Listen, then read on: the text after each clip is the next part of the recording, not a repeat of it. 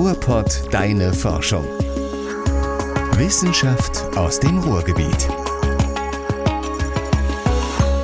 Hallo und herzlich willkommen zu einer neuen Folge von Ruhrpott Deine Forschung, unserem kleinen Wissenschaftspodcast aus dem Ruhrgebiet. Ich freue mich, dass ihr dabei seid. Wie immer am ersten des Monats. In der letzten Folge ging es ja zum Schluss auch um ein neues Beweismittel für Ermittler. Und das hat euch als Thema so gefallen, dass ich mir gedacht habe, okay, dann sprechen wir doch wieder über das Thema Kriminologie. Und zwar mit Professor Dr. Thomas Feltes. Er ist Jurist, Kriminologe und Polizeiwissenschaftler und Strafverteidiger. Er hat an der Ruhr-Universität Bochum den Studiengang Kriminologie, Kriminalistik und Polizeiwissenschaft ins Leben gerufen. Kann man, glaube ich, so sagen. Kriminologie, Kriminalistik und Polizeiwissenschaft. Das klingt jetzt irgendwie alles bisschen nach dem gleichen. Kriminologie. Darunter versteht man ja die Lehre von den Ursachen von Straftaten und auch die Formen, wie Straftaten passieren. Bei der Kriminalistik geht es mehr um die Methoden der Bekämpfung von Straftaten. Und die Polizeiwissenschaft, die beschäftigt sich mit der Polizei als Institution. Ist das so richtig zusammengefasst? Das ist vom Prinzip her ähm, sehr knapp zusammengefasst. Also die Kriminologie beschäftigt sich mit den Ursachen von Kriminalität, mit Kriminalstatistiken, mit Strafvollzug, aber eben auch mit der Wirksamkeit ähm, von Strafe und von Normen. Und bei der Kriminalistik geht es eben tatsächlich um die Aufklärung von Straftaten. Äh, es gibt die Kriminaltechnik und die Kriminaltaktik, also je nachdem, wie man entsprechend vorgeht. Und die Polizeiwissenschaft ist in Deutschland eine relativ unbekannte Wissenschaft äh, im Gegensatz zum Ausland. Police Science ist in, den, in England, in den USA äh, gängige Wissenschaft. Da geht es eben einfach darum, ähm, der Polizei im Grunde genommen Hilfen zu geben, wie sie ihre Arbeit besser machen kann, aber auch die Polizei kritisch zu hinterfragen in dem, was sie tut. Hm. Das ist aber ein etwas neueres Feld, oder? Die Polizeiwissenschaft. Ja, in Deutschland neu. Also mhm. wenn man so will, habe ich das in Bochum quasi gegründet mit diesem Studiengang und auch mit meinem Lehrstuhl, der eben diese Bezeichnung trug. In, Im Ausland gibt es das schon seit, seit Jahrzehnten, weil man dort auch eine andere Struktur der, der Polizeiausbildung hat. Dort kann man auch außerhalb der Polizei sich für einen äh, Polizeiberuf ausbilden lassen, was in Deutschland nicht geht. Also wenn Sie Polizeibeamter oder Beamtin werden wollen in Deutschland, müssen sie über die öffentlichen ähm, Schulen und Hochschulen gehen. Im Laufe der Folge werden wir noch über einen Kriminalfall sprechen, der ganz Deutschland sehr bewegt hat. Die Geiselnahme von Gladbeck im Ruhrgebiet. Falls ihr diesen Fall nicht so präsent habt, kann ich euch empfehlen, nachher mal in die aktuelle Folge von Mord im Pott reinzuhören. Der True Crime Podcast von meinen lieben Kolleginnen Anna Deschke und Selina Stolze. Selina bespricht da den Fall ganz ausführlich, also gerne reinhören, aber keine Sorge, das Wichtigste, um in dieser Folge heute mitzukommen, fasse ich natürlich kurz zusammen weil bei diesem Fall aber auch die Medien eine große Rolle gespielt haben und nicht nur die Polizei, haben wir später auch noch einen Überraschungsgast in dieser Folge. So, Herr Feltes, Straftaten. Die gibt's ja, wenn man es mal ganz einfach sieht, eigentlich nur, weil es Gesetze gibt oder? Eigentlich selbstverständlich ist mhm. es aber nicht, weil wir immer wieder sehen, dass bestimmte Verhaltensweisen da herausgenommen werden. Denken Sie an die Homosexualität beispielsweise, dass andere neu hinzukommen. Denken Sie an den ganzen Bereich des der Cybercrime. Also erstmal brauchen wir im Grunde genommen eine Norm, eine Strafnorm, ähm, die definiert, dass ein bestimmtes Verhalten strafbar ist. Mhm. Was löst dieses bestimmte Verhalten aus? Warum werden Menschen kriminell? Ja, wenn man das beantworten könnte, könnte man ja auch im Grunde genommen im Umkehrschluss sagen, was müssen wir tun, damit das eben nicht mehr geschieht. Ähm, es ist bei weitem nicht so, was viele denken, dass alle Straftäter kalkulierende Straftäter sind und ständig überlegen, was passiert mir, wenn ich das tue, sondern ganz viel, vor allen Dingen bei Jugendlichen oder auch bei jungen Menschen, geschieht aus der Situation heraus. Das sind Straftaten, die sind nicht überlegt, aus einer bestimmten Dynamik heraus. Oder wir haben eben ganz viele Straftaten im Kontext ähm, der, der, der Familie, der, der Beziehungen. Die meisten Gewalttaten, das habe ich in einer eigenen Studie vor 20 Jahren mal herausgefunden, die meisten Gewalttaten in unserer Gesellschaft geschehen tatsächlich in der, in der Familie. Das heißt, häusliche Gewalt ist das Phänomen, von dem die meisten betroffen sind als Opfer, aber eben auch als Täter. Dann gibt es ja bei Straftaten seit ein paar Jahren auch ein neueres Phänomen, nämlich organisierte Kriminalität, Bandenkriminalität. Die wird jetzt immer gerne Clankriminalität genannt. Clankriminalität ist zum Begriff gemacht worden zum Schlagwort ähm, für eine symbolische Politik, ähm, die sich dahinter verbirgt. Denn wir wissen, dass maximal 10 Prozent, wahrscheinlich sogar deutlich weniger der sogenannten Angehörigen von Clanfamilien tatsächlich straffällig werden. Aber wir tun so, als wenn das im Grunde genommen ein gängiges Phänomen wäre und wenn, wenn alle Angehörigen in diesen Familien straffällig wären. Wie äh, kann man den Straftaten vorbeugen? Kann man das überhaupt? Und es ist sehr, ähm, sehr unterschiedlich, muss man sagen. Bei diesen Taten, die aus einer Dynamik heraus ähm, entstehen, also beispielsweise der Ehegattenmord, egal ob durch Mann oder Frau, ähm, ist ganz oft dynamisch. Da kann man auch wenig vorbereiten. Aber im Bereich der Jugendkriminalität gibt es vieles, wo man schon sagen kann, okay, da haben wir eine, eine Entwicklung von Jugendlichen, wo sich schon sehr frühzeitig abzeichnet, dass dort keine Chancen gegeben werden. Ähm, gerade auch im Bereich der Clankriminalität haben wir das ganz viele Jugendliche, die keinen Aufenthaltsstatus haben, die nicht arbeiten können, die keine Lehre machen können und die dann so langsam im Grunde genommen auf diese besagte schiefe Bahn geraten. Und da kann man sehr wohl etwas tun. Wenn einmal eine Straftat begangen worden ist, dann wissen wir Kriminologen, dass diese Reaktion, nach der am meisten gerufen wird, nämlich der Strafvollzug, diejenige ist, die am wirklosesten ist, die sogar dysfunktional ist, weil wer einmal im Gefängnis ist, hat eine ganz große Chance, dort wieder hinzukommen. Einfach weil diese entsozialisierenden Aspekte äh, des Strafvollzuges äh, so klar und deutlich sind. Funktionieren die Resozialisierungsmaßnahmen denn nicht? Es kommt darauf an, wenn welche angeboten werden. Also wir haben den guten Bereich der Sexualkriminalität. Ähm, dort haben wir sehr wirksame Maßnahmen, Therapiemaßnahmen. Deshalb ist die Rückfälligkeit bei Sexualstraftätern beispielsweise in den letzten 20 Jahren extrem zurückgegangen.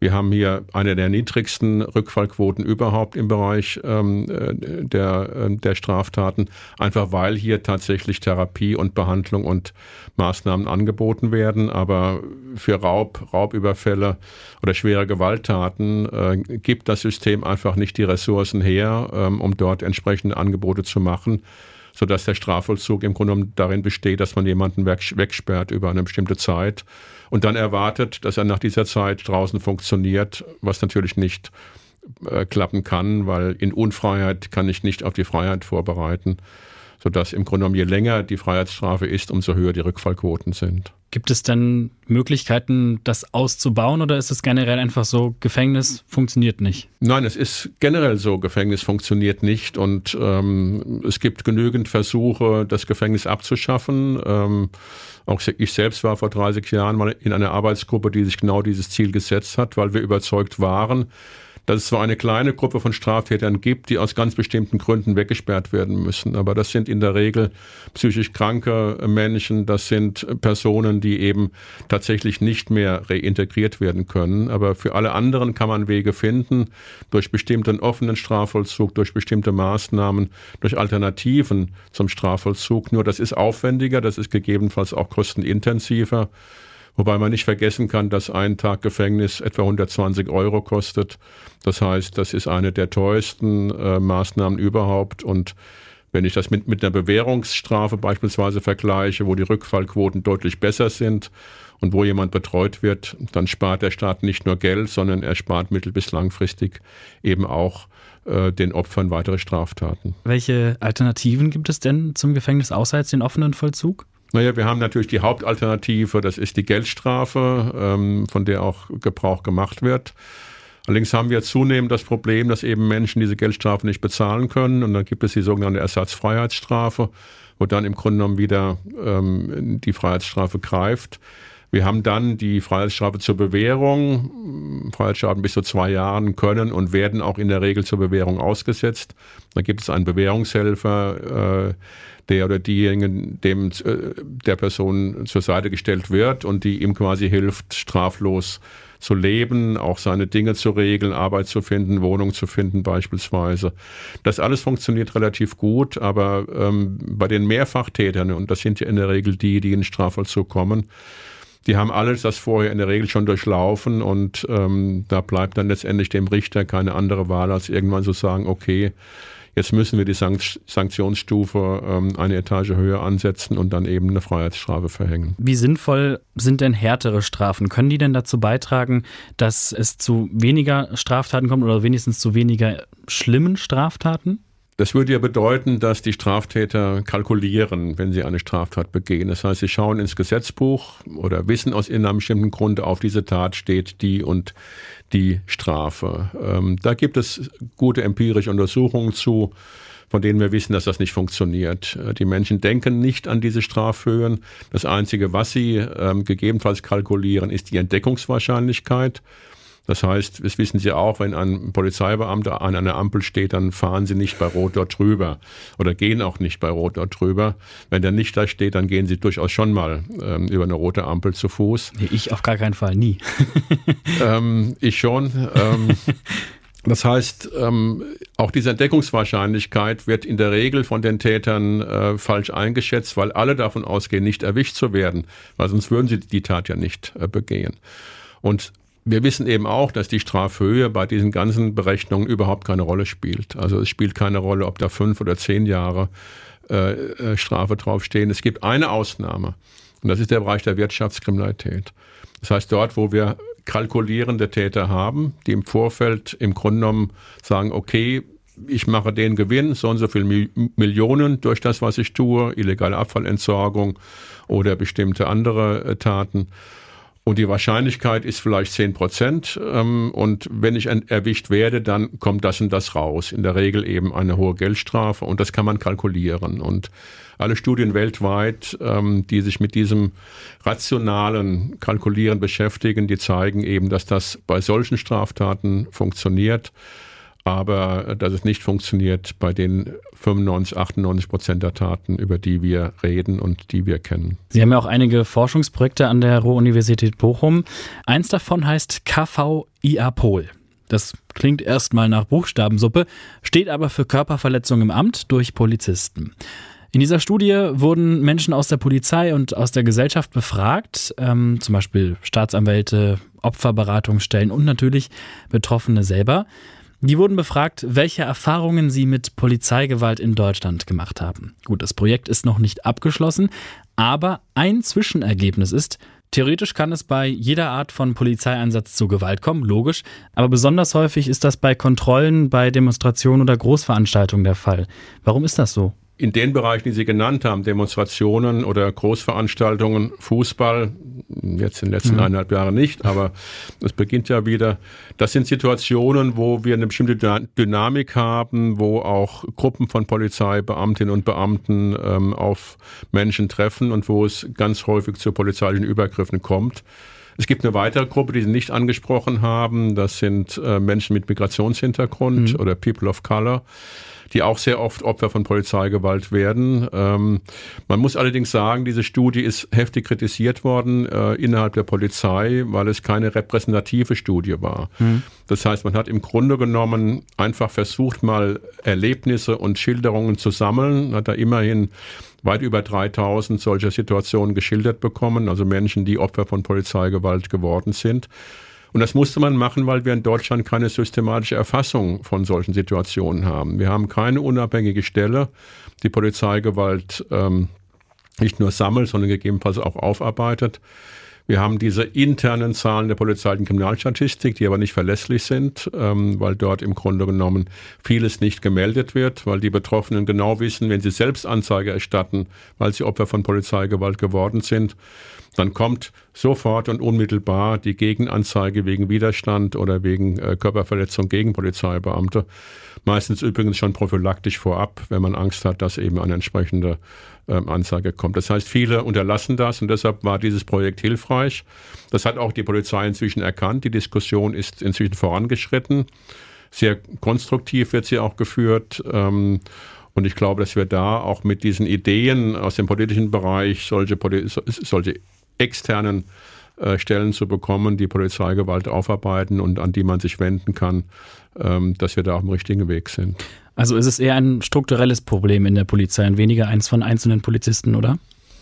Ja, das ist diese Diskussion mit dem sogenannten faulen Apfel, die immer wieder geführt wird. Ähm, es wird immer wieder gerne behauptet, es sind einzelne Beamten, die aus dem Ruder schlagen. Also wie bei der Tötung von George Floyd. Das war eben ein Beamter, der auch schon vorher aufgefallen war Tatsächlich ist es so, ähm, dass es ein strukturelles Problem ist, ähm, weil die Polizei an sich nicht rechtzeitig genug ähm, auf Mitarbeiterinnen und Mitarbeiter reagiert, die auffällig werden, die Probleme haben. Äh, es gibt den sogenannten Widerstandsbeamten oder die Widerstandsbeamtin.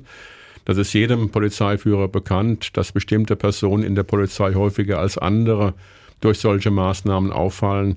Da müsste interveniert werden. Äh, da ist die Bereitschaft ähm, auch aufgrund der Subkultur innerhalb der Polizei eher gering. Ähm, da haben wir im Ausland andere Modelle, die viel, viel besser funktionieren, wo viel früher interveniert wird, wo Hilfe angeboten wird, wo ein besseres Controlling äh, und auch eine bessere Supervision als bei uns äh, möglich ist.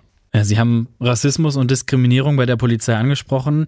Ihr Kollege Tobias Singelnstein, ebenfalls Professor für Kriminologie an der Ruhr-Universität Bochum, hat, ähm, als der Zwischenbericht zu dieser KVI-Apol-Studie veröffentlicht wurde, in einem Interview gesagt, dass es Hinweise auf Rassismus gibt bei der Polizei, dass zum Beispiel Menschen unnötigerweise gefesselt werden. Und das passiere vor allem bei nicht weißen Menschen. Dementsprechend fühlen sich nicht Weiße natürlich deutlich häufiger diskriminiert. Das heißt, sie haben den Eindruck, dass die Polizei sie wegen einer bestimmten Eigenschaft, die sie tatsächlich haben oder vielleicht die ihnen auch nur zugeschrieben wird, dass die Polizei die deswegen anders behandeln. Würden Sie das so bestätigen? Nein, nach den Berichten, die wir haben, ist das so. Also ähm, es ist wohl tatsächlich, ähm, gibt ein, eine Menge von, von Berichten aus diesem äh, Personenbereich von Menschen mit, mit, mit, Migrationshintergrund, People of Color, die eben sich ungerecht behandelt fühlen. Und ähm, das wird man aufgreifen müssen, das wird man untersuchen müssen. Deshalb ist die Studie äh, von Tobias Singelstein, der der Nachfolger auf meinem Lehrstuhl in Bochum, ist so hilfreich und so nützlich. Ähm, sie hat zwar für viel Aufregung gesorgt, aber wir haben jetzt eine Diskussion, die wir im Ausland schon seit langem haben, auch in Deutschland. Und sie kann letztendlich der Polizei nur weiterhelfen, weil wir brauchen eine Polizei, die Menschenrechte schützt und Menschenrechte achtet in, in unserer Gesellschaft. Und wenn sie das überzeugend tut, dann bekommt sie auch die Unterstützung der Bürgerinnen und Bürger und die braucht sie, um Straftaten aufzuklären und um vernünftig zu arbeiten. Mhm. Das ist ja eigentlich die Studie, die äh, Innenminister Seehofer eigentlich nie haben wollte, oder? Nein, das kann man so nicht sagen, weil ähm, das ist im Grunde aus der Not geboren, äh, eine Studie, weil wir nichts anderes hatten. Ähm, mit methodisch nicht so, wie man sie sich wünschen würde. Ähm, die Studie, die dann gefordert war, ähm, wäre tatsächlich eine voll- oder eine repräsentative Erhebung gewesen, ähm, auch mit Details zu einzelnen Fällen, also sich genauer anzusehen, warum kommt es zu Übergriffen, was ist vorher, was ist hinterher gelaufen. Das alles kann die Singlestein-Studie nicht, sondern sie ist eher sowas wie ein, wie ein, ein, ein, ein Wachmacher äh, gewesen. Und von daher ähm, finde ich sie unglaublich gut. Sie ist auch von der Deutschen Forschungsgemeinschaft finanziert worden, was für Projekte mit dem Thema Polizei eher die Ausnahme ist. Ähm, das heißt, hier hat man aber erkannt, dass wir ein Problem haben, was untersucht werden muss. Haben Sie den Eindruck, dass jetzt mehr in dieser Richtung geforscht wird? Sicherlich. Also es wird zum einen ähm, genauer darauf geachtet, dass auch die Daten äh, innerhalb der Polizei entsprechend erhoben werden. Ähm, noch nicht mit der notwendigen Transparenz, wie ich sie mir wünschen würde. Es gibt auch an vielen Polizeihochschulen inzwischen kleinere oder größere Forschungsprojekte und es beginnt vor allen Dingen bundesweit ein Austausch zwischen denjenigen, die in diesem Bereich forschen, an dem auch Polizeistudierende beteiligt sind. Und das finde ich ganz wichtig, dass ähm, diese Polizeistudierenden, die ja inzwischen ein hohes Bildungsniveau haben, die sind ja alles in der Regel Abiturienten, und die auch mit bestimmten Erwartungen zur Polizei gehen, dass die daran beteiligt werden und dass denen die Möglichkeit gegeben wird, Polizeiarbeit auch so zu gestalten, dass sie mit Freude dabei sind. Denn es gibt nichts Schlimmeres und ich kenne viele solcher Fälle, wenn Polizeibeamtinnen oder Beamte nach einigen Jahren die innere Kündigung vollziehen, weil sie das Gefühl haben, diesen Beruf nicht mehr mit, mit Überzeugung ausüben zu können, aber sie haben keine Alternative. Mhm. Sie sind einmal Polizeibeamter, immer Polizeibeamter. Dann gibt es noch ein äh, Forschungsprojekt an der Ruhr-Universität Bochum, das wir gerade auch schon eigentlich leicht angeschnitten haben, und zwar die Police Accountability. Da untersucht man ja das Beschwerdemanagement, sage ich mal, und die Kontrollmöglichkeiten in Bezug auf die Polizei. Ja, das Projekt hat gerade erst angefangen. Es ist ein, ein sehr spannendes ähm, internationales Projekt, ähm, wo Kollegen aus Kanada, aus Japan, USA, England, ähm, Frankreich und Spanien, glaube ich, beteiligt sind.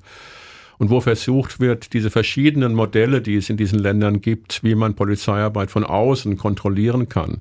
Also wie im Grunde genommen die bürgerliche Gesellschaft äh, Polizei positiv auch beeinflussen kann, wie man die vergleichen kann welche Möglichkeiten es da gibt, dort eben auch entsprechend ähm, den Polizeibeamtinnen und Polizeibeamten selbst Möglichkeiten zu geben, wenn sie etwas sehen, ähm, sich an bestimmte Institutionen zu wenden. Denn wir haben ganz viele Fälle. Nehmen Sie den Fall George Floyd. Da standen acht Polizeibeamtinnen und Beamte drumherum und keiner hat interveniert.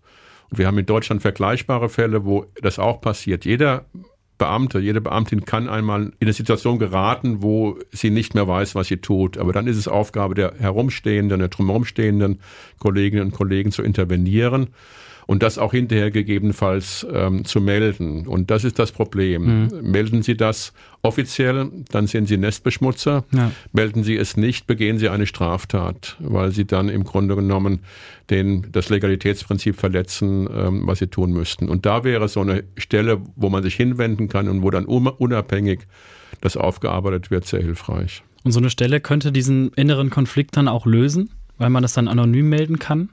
Naja, im Moment werden diese inneren Konflikte von Polizeifachern ähm, gelöst. Das ist in meinen Augen äh, zwar ein Weg, den wir seit 50 Jahren haben, ähm, aber die Kolleginnen und Kollegen sind überlastet und es ist in meinen Augen auch keine systematisch vernünftige Lösung. Äh, Polizeipsychologen wiederum sind Teil des Systems, ähm, an die wendet man sich nicht unbedingt, weil man damit rechnen muss, dass die ihr Wissen weitergeben.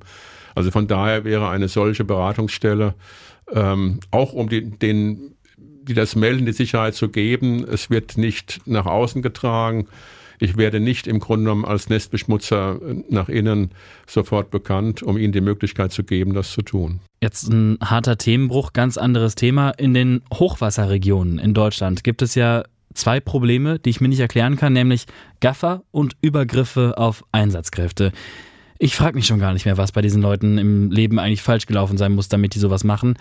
Lässt sich das denn aus Sicht der Wissenschaft erklären? Na, dieses Gaffer-Phänomen, ähm, das ist etwas, was ähm, wir vom Prinzip ja schon immer haben, aber was natürlich durch die sozialen Medien und die Allgegenwärtigkeit von Handys nochmal massiv zugenommen hat. Ähm, es ist einfach so, dass wir Menschen natürlich wissen wollen, wenn wir etwas sehen, was möglicherweise interessant oder gefahrenträchtig sein könnte, dass wir das sehen wollen. Ähm, und ähm, da muss man eben entsprechende Maßnahmen gegen ergreifen. Das ist auch gemacht worden im Bereich des Straßenverkehrs beispielsweise. Den Katastrophentourismus jetzt, ähm, auch den kann man unterbinden durch entsprechende Straßensperren. Die Übergriffe auf, auf Polizei und Rettungskräfte ist wieder ein anderes Thema. das, was ich zum Bereich der Überflutungsgebiete gehört habe, haben wir es hier mit einem anderen Problem zu tun, nämlich dass Querdenker mhm. hier versucht haben, im Grunde genommen sich, sich, durch die Hintertür hineinzuschleichen und ähm, dass sich ein Teil dieser Gewalt gegen diese Personen und dann manchmal auch gegen andere, die man dort verortet hat, gerichtet hat. Ich glaube nicht, dass das die Gewalt ähm, gegen Rettungskräfte ist, äh, über die wir ansonsten reden, die immer wieder mal auftaucht, auch immer wieder durch die Medien geht. Ähm, ich bin ohnehin hier sehr skeptisch, weil wir haben dazu vor drei Jahren äh, eine sehr umfassende Studie gemacht zum Thema Gewalt gegen Rettungskräfte. Man muss hier sehr genau differenzieren zwischen körperlicher und verbaler Gewalt. Körperliche Gewalt ist absolut selten. Und wenn, dann sind es Situationen, wo die Menschen entweder betrunken sind, äh, wo die Angehörige bestimmte Maßnahmen missverstehen ähm, oder auch sprachliche Probleme bestehen. Ähm, diese verbale Gewalt, das hat etwas damit zu tun, dass in unserer Gesellschaft ähm, einfach insgesamt sprachlich brutaler geworden ist, dass der Umgang äh, brutaler geworden ist, dass die Empathie weniger geworden ist. Und das wirkt sich auch in diesem Bereich aus. Professor Thomas Feltes ist hier bei uns bei Ruhrpott Deine Forschung. Sie sind ja schon seit 45 Jahren Kriminologe.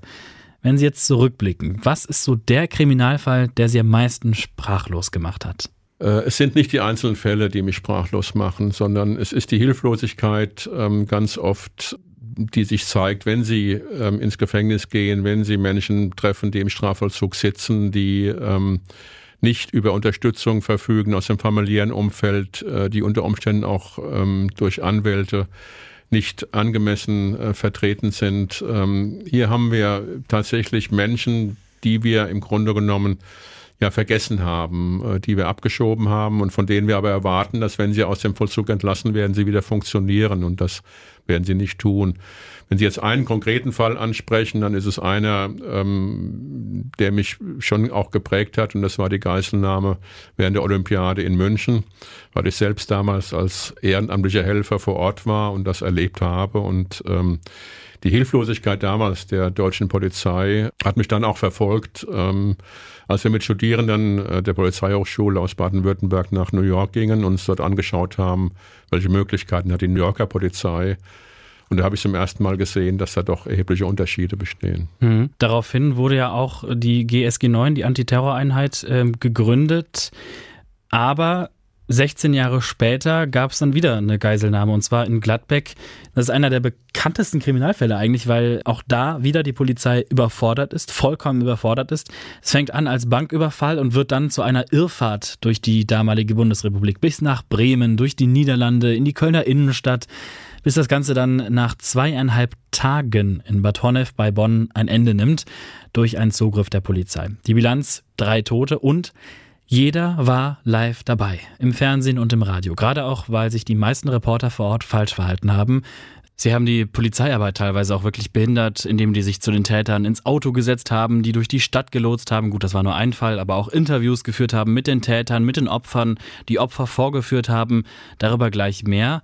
Aber hat man da denn nichts draus gelernt? Ja, das war eine neue Situation. Man hat gelernt, dass man anders mit solchen Situationen umgehen muss, dass die Führung anders laufen muss, dass ähm, auch dieser finale Todesschuss ins Gesetz ähm, kommen muss ähm, und ähnliches mehr. Ähm, das, was wir in Gladbeck erlebt haben, ähm, ist hinterher ähm, als Einsicht wahrgenommen worden, man darf eine Geiselnahme nicht mobil werden lassen. Das heißt, man darf nicht zulassen, dass der Täter mit Geiseln mit einem Pkw wegfährt, weil dann ist genau diese Problematik gegeben gewesen und die Journalisten haben das gemacht, ja, will nicht sagen, was sie tun mussten, aber ähm, ähm, jeder will natürlich die Story haben und, und ähm, ist dann auch zur Not bereit, seine eigene Großmutter zu verkaufen, sage ich jetzt mal etwas böse. Ähm, das ist dann im Grunde genommen die Folge gewesen und äh, die Konsequenzen daraus hat man gezogen mit ähm, Einsatzkommandos, mit schnellen Reaktionsteams, die dafür sorgen, dass eben Geiselnahmen im Grunde genommen heutzutage wirklich aussichtslos sind. Äh, sie sind auch massiv zurückgegangen. Wir haben inzwischen andere Methoden, wenn man an Geld kommen will. Da ist die Geiselnahme nicht mehr bei denjenigen, die es unbedingt wollen, das Mittel der Wahl, sondern da findet man andere Wege. Die Polizei hat ja massive Kritik einstecken müssen nach beiden Fällen, aber auch vor allem nach Gladbeck für ihr Vorgehen.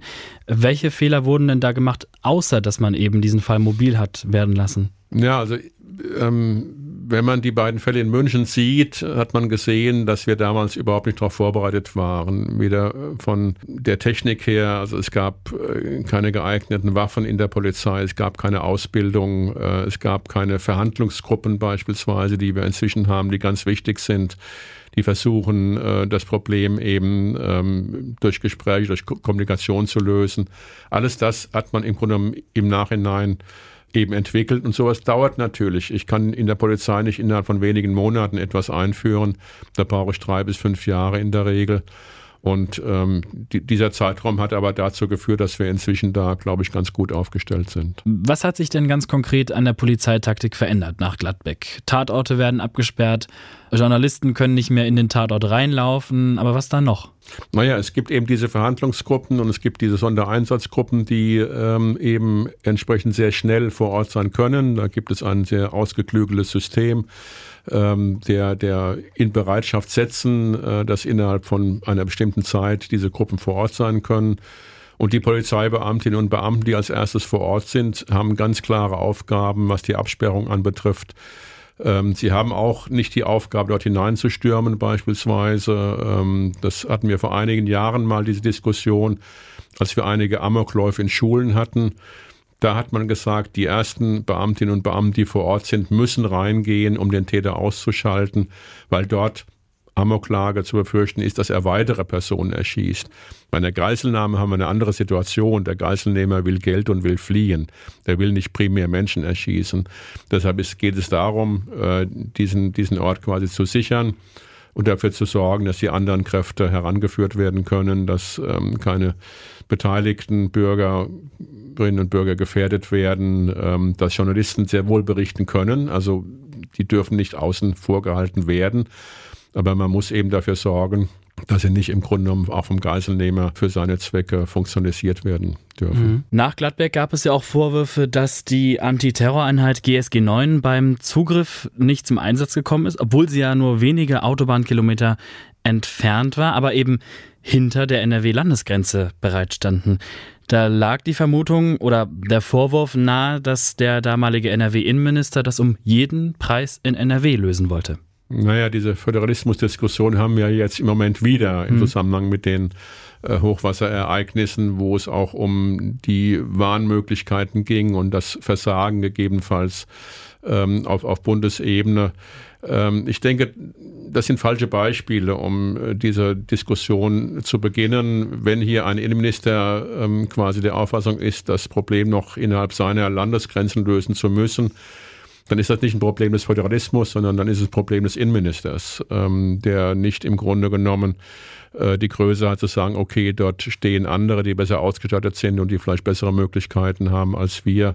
Dann ist es eben so. Ähm, wir haben auch inzwischen Lösungen dort gefunden, dass ähm, Polizeibeamtinnen und Beamte auch über die Grenzen hinweg ähm, jemanden verfolgen können, auch über Ländergrenzen hinweg. Da sind wir also durchaus ein Stück weiter. Ich glaube, vom Prinzip her sind wir mit dem Föderalismus ganz gut aufgestellt. Was wichtig wäre, ist, dass bestimmte grenzüberschreitende Kriminalität konsequenter vom Bundeskriminalamt übernommen wird. Ähm, wir brauchen keine Bundespolizei. Den Bundesgrenzschutz hätte man auflösen können äh, spätestens einige Jahre ähm, nach der Wende. Die Bundespolizei, wie wir sie im Moment haben, ist überflüssig.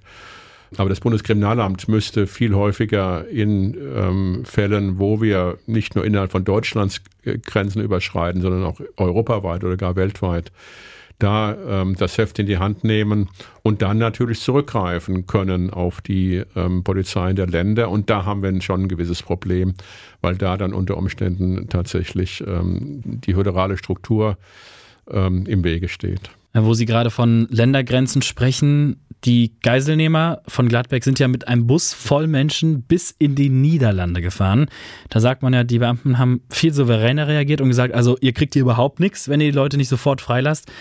War die Polizei da besser vorbereitet, besser aufgestellt? Schwierig zu sagen. Also sie haben natürlich schon mal ein bisschen mehr Zeit gehabt, sich darauf vorzubereiten. Ähm, ob jetzt generell die Polizei in Holland damals besser aufgestellt ähm, ist, als die deutsche Polizei es war, weiß ich nicht. Ich weiß, dass mit Stand heute es in Holland und auch in einigen anderen Ländern durchaus Modelle gibt, die sich die deutsche Polizei mal genauer ansehen müsste. Ähm, beispielsweise gibt es in, in Holland ähm, eine Institution, dass bei schwierigen und großen und schweren äh, Kriminalfällen sofort ein oder zwei Polizeibeamte daneben gestellt werden, die nichts anderes zu tun haben, als kritisch das zu hinterfragen, was die Kolleginnen und Kollegen tun. Das heißt, sie sollen ständig im Grunde genommen hinterfragen, was getan wird. Und das hat sich sehr bewährt. Bei uns läuft das ziemlich stromlinienförmig, dass oftmals bestimmte Verdachtsmomente verfolgt werden. Und man könnte sicherlich auch ein Stück lernen von der englischen Polizei, die in den meisten Fällen ohne Waffen auskommt, ähm, die eine andere Philosophie hat.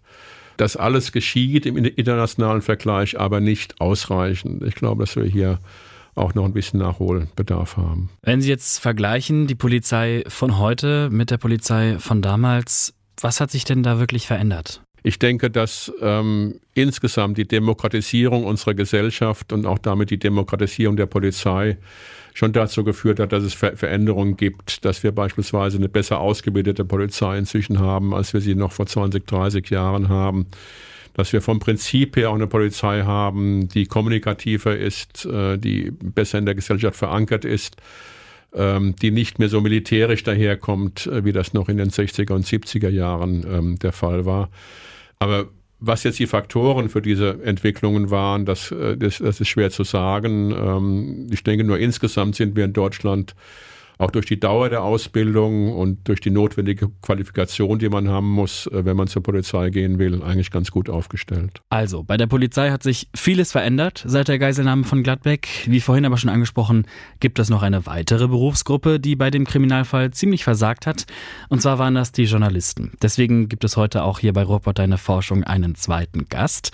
Und zwar Frau Professor Dr. Wiebke Möhring. Sie lehrt und forscht am Institut für Journalistik der TU Dortmund.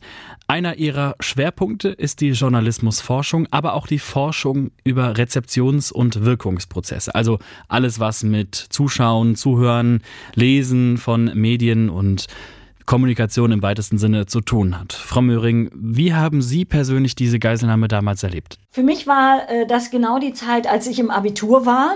Ähm, und man hat es in den Medien, die in meinem Elternhaus zu der Zeit genutzt wurden, man musste äh, ja sozusagen immer das damalige Setting äh, ja auch immer noch ein bisschen mit im Blick haben, war es schon eine merkwürdige Mischung aus Faszination an dem Verbrechen und der immer im Kopf auch mitlaufenden Frage, ist das eigentlich sinnvoll? Sinnvoll, dass wir das jetzt gucken, dass das gesendet wurde. Hm. Aber ich will mich da nicht aus heutiger Perspektive über mich selbst erheben und sagen, dass mich das äh, äh damals nicht auch in irgendeiner Art und Weise gefangen genommen hat. Ja. Welche Fehler haben die Reporter damals gemacht bei ihrer Berichterstattung? Journalisten haben damals sehr massiv den Wunsch nach Aufmerksamkeit bedient und haben Verbrechern oder einem Verbrechen eine Bühne geboten im Rückblick äh, wurde genau dieser Fall in Gladbeck ja so auch als journalistischer Sündenfall bezeichnet. Journalisten waren einfach zu dicht dran, zu nah und sind von Beobachtern zu Akteuren geworden, also haben deutliche Grenzüberschreitungen in ihrer Arbeit äh, vollzogen und ähm, haben damit ermöglicht, dass ein Verbrechen quasi vor Publikum stattfand. Hm. Dann gibt es einen Reporter, dessen Fehlverhalten besonders diskutiert wurde. Udo Röbel war das, äh, als nämlich die Geiselnehmer in einer Menschentraube aus Gaffern und Reportern ähm, festgesteckt haben in der Kölner Innenstadt, hat er sich ins Fluchtauto gesetzt, um die Geiselnehmer Richtung Autobahn zu lotsen. Es lag auch der Vorwurf der Beihilfe vor. Es gab zwar keine juristischen Folgen, aber in einem Interview mit dem Redaktionsnetzwerk Deutschland hat Röbel gesagt, dass der zuständige Richter äh, von dem Geiseldrama von Gladbeck auch der Meinung war, dass wenn Röbel nicht diese Grenze überschritten hätte, wenn er nicht eingegriffen hätte, wenn er sich nicht in dieses Auto reingesetzt hätte, dass es dann möglicherweise ein Blutbad gegeben hätte. Frau Möhring, sehen Sie das auch so oder sind Sie eher der Meinung, dass diese Grenzüberschreitung, die hätte es einfach auf gar keinen Fall geben dürfen? Also aus der Retrospektive solche Fälle zu beurteilen, ist natürlich immer schwer. Mhm. Und dass dieser Satz des Richters Udo Röbel, der ja später dann auch Chefredakteur von Bild wurde, ähm, natürlich im Nachhinein es auch ermöglicht hat, sein Handeln vor sich selbst zu rechtfertigen, das sagt er ja auch selber, ähm, zeigt ja auch, dass trotz dieses Satzes Zweifel auch bleiben müssen. Denn wir wissen ja nie, was die Täter getan hätten, wenn sie nicht zum Beispiel auch von Anfang an eine solche Bühne bekommen hätten. Ähm, also insofern würde ich äh, aus diesem Satz des Richters nicht für zukünftige Journalistinnen und Journalisten den Satz ableiten, entscheidet äh, danach, was euch in der Situation angemessen erscheint, ähm, um Schlimmeres zu verhindern. Denn an der Stelle hat ja dann auch im Nachhinein der Pressekodex ähm, sich ja auch nochmal äh, deutlicher aufgestellt und ähm, auch deutlich gemacht, dass es keine Vermittlungsversuche geben soll zwischen Verbrechern und äh, äh, Polizei durch JournalistInnen. Ähm, und dass es ja auch zum Beispiel während eines Tatgeschehens keine Interviews mehr geführt werden, ähm, dass man sich sozusagen nicht zum Werkzeug machen lässt. Aus heutiger Sicht würde sich eine solche Frage ja sowieso gar nicht mehr stellen, weil den Weg aus der Stadt würde uns heute Google weisen oder ein anderes Navigationsgerät. Also insofern stellt sich diese Frage in, in der Form nicht, aber natürlich an anderer Stelle ähm, bei anderen Verbrechen, bei anderen Gefahrenlagen ähm, kann es ja immer wieder zu Situationen kommen, dass JournalistInnen vor der Frage stehen, greife ich jetzt in das Geschehen aktiv ein oder nicht? Und das ist ja auch genau die Frage, an der wir zum Beispiel in der Journalismusausbildung ja auch schulen müssen. Denn von der Norm her sollten JournalistInnen ja Beobachtende sein. Mhm. Ähm, wir wissen aber, dass man natürlich allein durch die Anwesenheit beim Beobachten möglicherweise ja auch schon zum Handelnden in einer Aktion ja auch wird. Aber es ist eben doch eine Grenze, ob ich vom Beobachtenden ähm, so dann eben tatsächlich auch ein Tatgeschehen aktiv verändernder ähm, Akteur werde. Und hm. da würde ich nach wie vor eine deutliche Grenze sehen. Ja, Sie haben jetzt schon äh, erwähnt, es gibt eine Konsequenz aus dieser Geiselnahme. Ähm, der Deutsche Presserat hat den Pressekodex erweitert, nämlich dass Journalisten keine Vermittlungsversuche zwischen Verbrechern und der Polizei unternehmen sollen, dass auch Interviews mit Tätern tabu sind, damit sie sich bei der Berichterstattung nicht zum Werkzeug der Verbrecher machen lassen. Was hat sich sonst seit dem Fall verändert? Die Veränderungen im Presserat ähm, sind mit Sicherheit eine ganz deutliche Konsequenz und äh, sie sind ja aber letztlich nicht nur das Handeln ähm, des Presserates, was sich da niederspiegelt, sondern es zeigt auch, dass insgesamt im Journalismus eine neue Form möglicherweise auch einer kritischen Selbstreflexion eingesetzt hat. Und äh, ähm, es ist ein Lehrstück geworden in medienethischen Schulungen. Und äh, wenn man es in einem Wort beschreiben möchte, dann ist es das Erkennen der Notwendigkeit von Selbstreflexion. Mhm. Meine Schlussfrage an Sie ist ähm, eher ein Szenario. Wenn wir uns vorstellen, dass genau diese Situation nicht 1988, sondern in der heutigen Zeit passieren würde, mit Handys, Social Media, Livestreaming, wie würde sich das heute abspielen, Ihrer Einschätzung nach? Ich möchte es mir am liebsten eigentlich gar nicht vorstellen. Also ähm, da, da, sind ja ganz unterschiedliche Szenarien denkbar. Also die Geiselgangster könnten von Anfang an im Auto eine äh, Kamera sozusagen für ein YouTube-Live-Video installiert haben. Mhm. Alle Gaffenden drumherum ähm, würden die Szene mit ihrem Handy ähm, filmen und das entweder völlig ungefiltert auf ihren eigenen Social-Media-Kanälen der Welt zur Verfügung stellen oder aber an Redaktionen schicken, die daraus dann einen Live-Ticker mit äh, Bildern von Bürgerreporterinnen schaffen würden. Also das Szenario wäre heute, glaube ich, einfach noch vielfältiger im negativen Sinne. Wir haben eine, also nochmal auch gegenüber 88 eine sehr veränderte Konkurrenzsituation allein innerhalb des Medienmarktes. Einen hohen Konkurrenzdruck, Kampf um Aufmerksamkeit und Kampf um Bilder.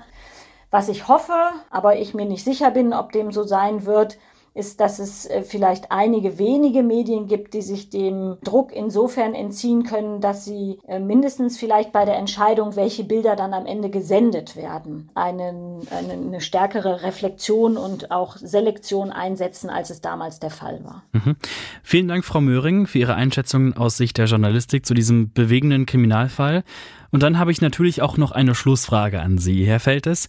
Wenn Sie eine Sache bei der Polizei ändern könnten, was wäre das? Hm. Ich würde tatsächlich ähm, es ermöglichen, dass man zur Polizei gehen kann, ohne dass man äh, die polizeiliche Grundausbildung durchlaufen hat. Mhm. Ähm, es gibt ganz wenige Bereiche, wenn man als Chemiker oder als Biologe, manchmal auch als Jurist, kann man auch mit diesen Ausbildungen zur Polizei gehen. Aber es gibt im Gegensatz zu anderen Ländern ähm, kaum Möglichkeiten, quasi mit einem anderen Berufsabschluss zur Polizei zu gehen. Da wird immer wieder mal eine Tür aufgemacht. Auch NRW macht im Moment hier ein Stückchen eine Tür auf. Ich würde mir mehr erfahrene, berufserfahrene Menschen wünschen, die dann mit einer angemessenen Ausbildung zur Polizei kommen, einfach, dass sie ihre Lebenserfahrung mitbringen können und damit auch ein Stück mehr Repräsentativität in die Polizei, weil wir im Moment so ein bisschen das, das Problem haben, dass, weil wir nur noch Abiturienten zulassen oder fast nur noch, wir bestimmte Bevölkerungsgruppen in der Polizei nicht mehr repräsentiert haben. Und das sind nicht nur die Menschen mit Migrationshintergrund, sondern es sind auch bestimmte andere benachteiligte soziale Schichten. Und dadurch geht diese Schere in der Gesellschaft weiter auseinander und das merkt man auch im polizeilichen Handeln teilweise. Weise. Also mehr Nähe erreichen bei der Polizei. Mehr Nähe erreichen und die Ausbildung stärker öffnen und das, was die Polizeibeamtinnen und Beamten außerhalb ihres Dienstes an, auch an Fortbildung tun, auch bei uns in Bochum im Masterstudiengang, das besser äh, zu würdigen und ihnen dafür eben auch entsprechende Chancen innerhalb der Polizei zu geben. Professor Thomas Feltes, danke für Ihren Besuch hier bei Ruhrpott Deine Forschung. Danke Ihnen. Und auch danke euch fürs Zuhören. Wenn ihr Kritik oder Themenvorschläge habt, schaut gerne mal auf unserer Radio-Homepage vorbei. Da könnt ihr mir schreiben, ich freue mich sehr drüber. Und wenn ihr keine Folge verpassen wollt, dann bitte abonnieren in eurer Podcast-App. Ruppert Deine Forschung gibt es jetzt übrigens auch bei Audio Now, falls das jemand von euch benutzt. Einen Einblick hinter die Kulissen von Ruhrpott Deine Forschung, den findet ihr bei Instagram, at Ruhrpott Deine Forschung. Da poste ich auch ab und zu mal was, äh, wenn ich Lust habe. Ich bin Malte Harzim, wünsche euch jetzt noch einen schönen Tag und sage bis zum nächsten Mal. Wie immer, ihr wisst es, am 1. des Monats. Macht's gut. Tschüss.